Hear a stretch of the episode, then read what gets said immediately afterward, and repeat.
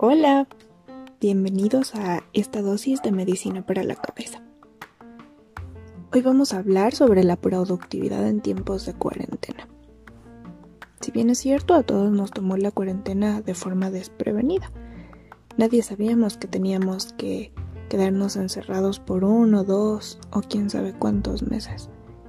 Sin embargo, y como en todo, las formas de reaccionar son distintas para cada quien. Cada uno actúa desde su perspectiva, desde su forma de ser, desde su personalidad, desde su estado emocional y emplea unas u otras técnicas para afrontar el encierro.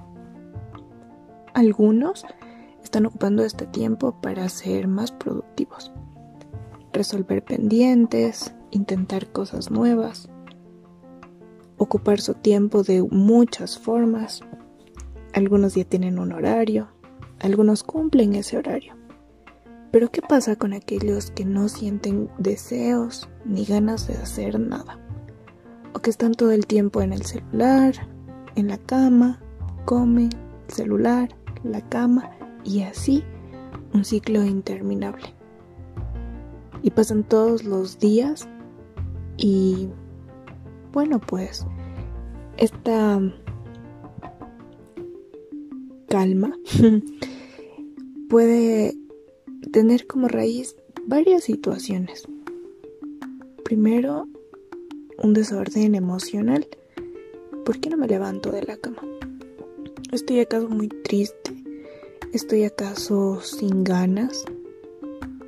¿Estoy desmotivado? ¿No tengo planes? ¿Me pongo ansioso? ¿Me quedo en cama por ansioso o no hago nada por ansioso. No está nada mal estar en cama a veces. Sin embargo, este tiempo que es largo necesita de un sistema inmunológico fuerte, pero también de una mentalidad serena y activa, proactiva. Siempre he dicho que el tiempo no pasa en vano y pues no podemos dejar que este tiempo pase sin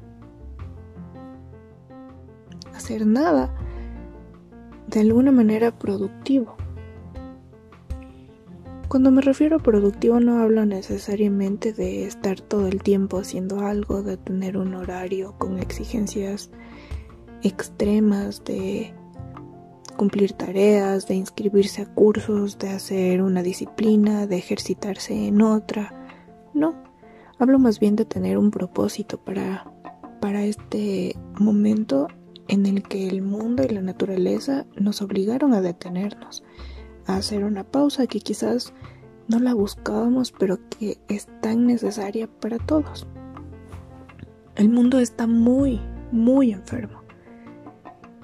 Y estoy segura de que esa enfermedad global es la consecuencia de pequeñas enfermedades individuales, de conciencias vagas, de conciencias tristes, de conciencias que solo viven por vivir, inertes.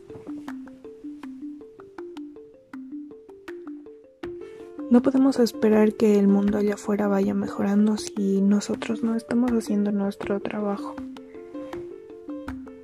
Y quizás este tiempo nos llama a eso, a que cada uno hagamos nuestro trabajo. ¿Qué pasa con las personas que trabajaban todo el día, todos los días, que salían temprano a la calle y regresaban muy tarde en la noche? Todo esto, todo esto les dio una pausa y les dijo, oye, detente, tienes que estar encerrado, tienes que estar en tu casa. Entonces para ellos estar en la cama después de años de haber estado moviéndose, quizás es una bonita forma y una gran forma de aprender a detenerse, a ser más conscientes, a valorar la quietud, a valorar el silencio. Si al contrario, en la vida diaria antes esa era nuestra forma de vivir. Despertar, comer, dormir, despertar, comer, dormir. Pues quizás lo que el mundo nos quiere decir es, oye, despiértate. Te estoy trayendo a ti, a que te encuentres contigo y necesito que hagas algo. Necesito que te veas, que te escuches. Porque por más que nosotros querramos decir, como, ah, no pasa nada, porque esto me ha pasado. Días en los que en verdad no tengo ganas de hacer nada, esa vocecita en mi cabeza no se aguanta tanto tiempo, entre comillas, al aire inservible. El, no sé, la conciencia me, me llama y me dice, oye, muévete, necesitas hacer algo para ti. Porque principalmente las satisfacciones que, que se logran cuando uno hace algo bonito o hace algo simplemente son para uno. Un abdominal diario, una plancha, cinco minutos de sentadillas, lo que sea, hace que yo me sienta bien. Y volviendo a la productividad, estaba pensando que quizás los niveles bajos de productividad en cierto grupo de la población no se deben a que no son capaces o a que no pueden crear o a que no pueden intentar algo nuevo o no es por falta de capacidades, pero sí creo que es por algún desajuste emocional, por, por algunas creencias erradas. Quizás de niños les dijeron o quizás no les dijeron, pero les enseñaron que no era necesario hacer nada porque el mundo les traía todo a sus manos. Quizás les enseñaron que tranquilos, o sea, tú tienes tus papás, tus papás te dan todo, no es necesario que tú hagas nada. Pero este tiempo es una sacudida fuerte para todos, en la que todos necesitamos poner atención en nuestras creencias, en especial a las limitantes. Porque lo que yo me digo a mí mismo es lo que va construyendo la realidad. Y si yo mismo me digo cada mañana, ah, no voy a hacer nada, o no tengo por qué hacer nada, pues me conformo. ¿Y quién más que uno para moverse, para motivarse? Si uno mismo no es capaz de limpiar, de barrer, de quitar el polvo que tenemos dentro, pues nadie lo puede hacer. Hay gente muy capaz. Hay gente que intenta también, que intenta cada mañana levantarse, intentar hacer algo, continuar con su proyecto. Pero le es muy difícil porque como digo hay cosas con las que uno no puede lidiar mientras no se hace consciente. Entonces quizás el primer ejercicio puede ser detenerse a meditar y pensar qué es esta reacción que estoy tomando, de dónde viene. Viene de mi miedo, viene de mi inseguridad, viene de mi pereza, viene de mi falta de disciplina. También pensar que otra vez me sentí igual. Quizás cuando terminé con mi pareja, quizás cuando no pude entrar a la universidad, quizás cuando me despidieron del trabajo. Hay mucho que pensar.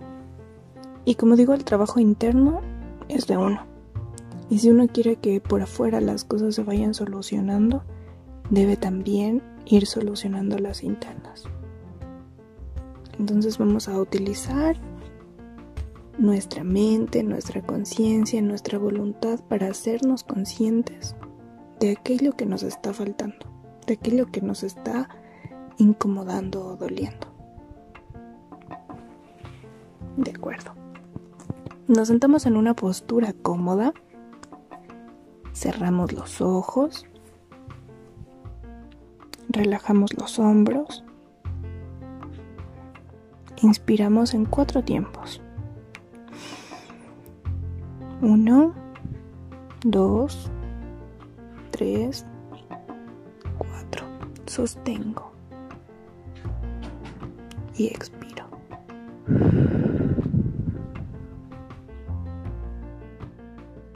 Lo importante de la respiración es que sea consciente.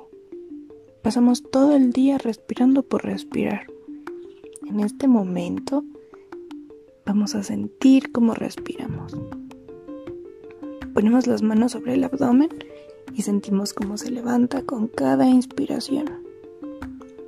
Respiramos normales, fluidos, tranquilos.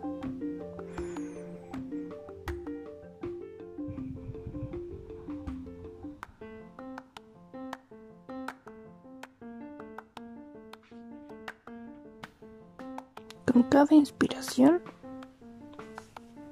voy a imaginar que el aire que entra llega en forma de viento para disipar todo el polvo que hay en mi cabeza, todos los miedos, todas las inseguridades, todas las veces que me dijeron que era un inútil, que no servía para nada, y las va limpiando. Imaginen que cada vez que respiran, que inspiran, llega un tornado y se va llevando todo, todo de la cabeza. Todas las veces que tuve miedo de intentar algo nuevo por qué dirán, por si me salía mal, porque era mejor mantenerme cómodo.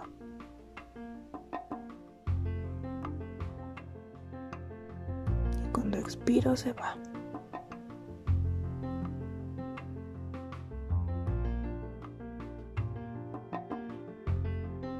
Imagino que ese remolino va bajando por mi garganta. Va llevándose todas las palabras feas que me dije. Todas las veces que, por equivocarme, me dije, soy una tonta.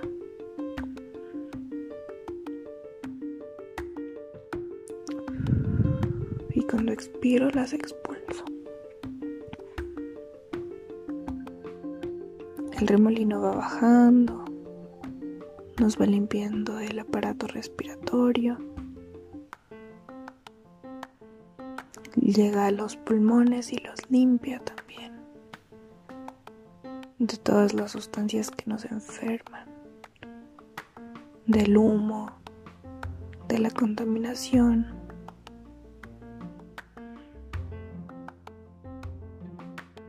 Cuando expiramos, los dejamos vacíos y limpios. Obsérvenlos, rosados, latiendo. El remolino también baja por nuestro estómago. Va limpiando nuestro hígado, nuestro páncreas, nuestros intestinos.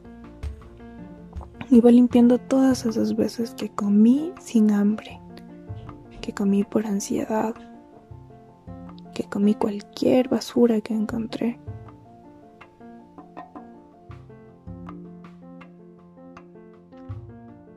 Todas las veces que por un atracón me fui a la refri y me comí todo lo que se me ocurrió. Y lo limpia. Y lo deja nuevito. Lo observan. Es importante observar porque el trabajo de la conciencia es fabuloso.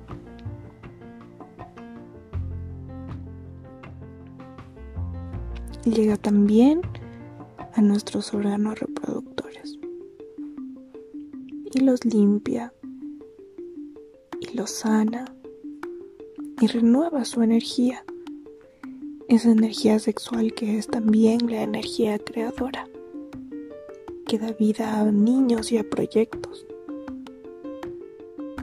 hace reales los sueños y también la vida. Y la renueva y la ilumina. Baja por nuestras piernas, por nuestros pies, sabiendo todo lo que hemos tenido que caminar. todas las veces que nos hemos caído, todas las veces que de rodillas hemos llorado. Y las hace fuertes, fortalece sus músculos. Y luego, ese remolino sale por el centro de nuestros pies hacia la tierra, llevándose todo lo malo pero también conectándonos con la madre.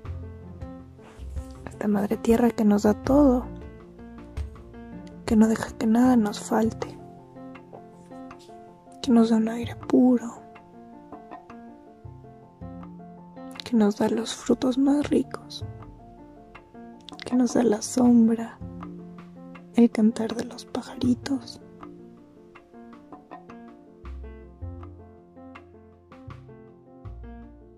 y agradezco. Agradezco a la vida, agradezco poder tener mis sentidos intactos para poder escuchar esto, para poder sentir esto, para poder tener la voluntad de cambiar lo que debo cambiar y aceptar lo que debo aceptar. Nuestras sombras no son menos sombras porque las ignoremos o porque batallemos con ellas lo son cuando las abrazamos, cuando las amamos y las, las transmutamos.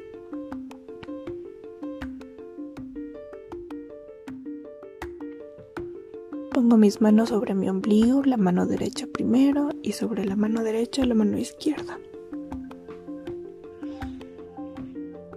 Y sonrío.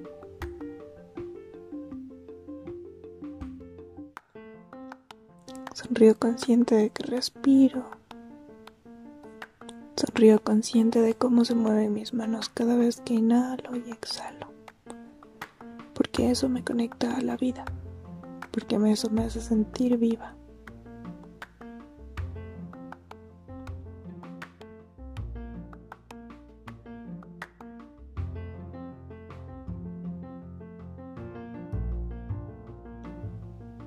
De poquito vamos moviendo los dedos de nuestros pies, de nuestras manos, sin dejar de sonreír. Abrimos lento los ojos y damos gracias por este instante, por la paz y el bienestar que sentimos ahora y lo mantenemos por el resto del día. Yo soy Sarita Frutal y esto es Medicina para la Cabeza.